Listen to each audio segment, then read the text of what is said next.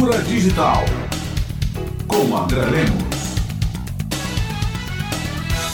Olá, ouvintes. Vou continuar ainda a discussão da semana passada sobre as materialidades do digital, ou do virtual, como questionávamos. Eu falava da poluição e do consumo de energia gerado e utilizado pelas tecnologias da inteligência artificial. Essa semana eu vou falar sobre as materialidades que fazem a internet funcionar. Uma delas não são as nuvens pairando sobre nossas cabeças, nem os dados circulando de forma imaterial e fantasmagórica de e até os nossos computadores, mas as estruturas que fazem com que o mundo funcione. E ele funciona hoje por causa das redes de computadores que interligam tudo e todos, sejam em redes sociais, redes de telecomunicação, mídias de massa, comércio e indústria, gestão e produção de suprimentos de insumos, comércio e não apenas o comércio eletrônico, ou seja, tudo. Sentimos isso quando vamos fazer uma consulta, comprar um produto, despachar um documento e recebemos a informação de que, entre aspas, o sistema caiu. Ou seja, algo falhou na infraestrutura. Se puxarem a tomada que liga isso tudo, o mundo entra em colapso. Pois bem, essa imagem não é apenas uma figura de retórica. Grande parte da circulação de dados no mundo hoje se faz a partir de cabos submarinos ao redor dos continentes, cabos de fibra ótica. Uma recente matéria no Estadão esta semana aponta que apenas 200 cabos interligam toda a internet mundial. Pois bem, com a atual guerra entre a Rússia e a Ucrânia e a tensão entre os Estados Unidos e a China, esses cabos podem ser alvos de ataques em águas internacionais,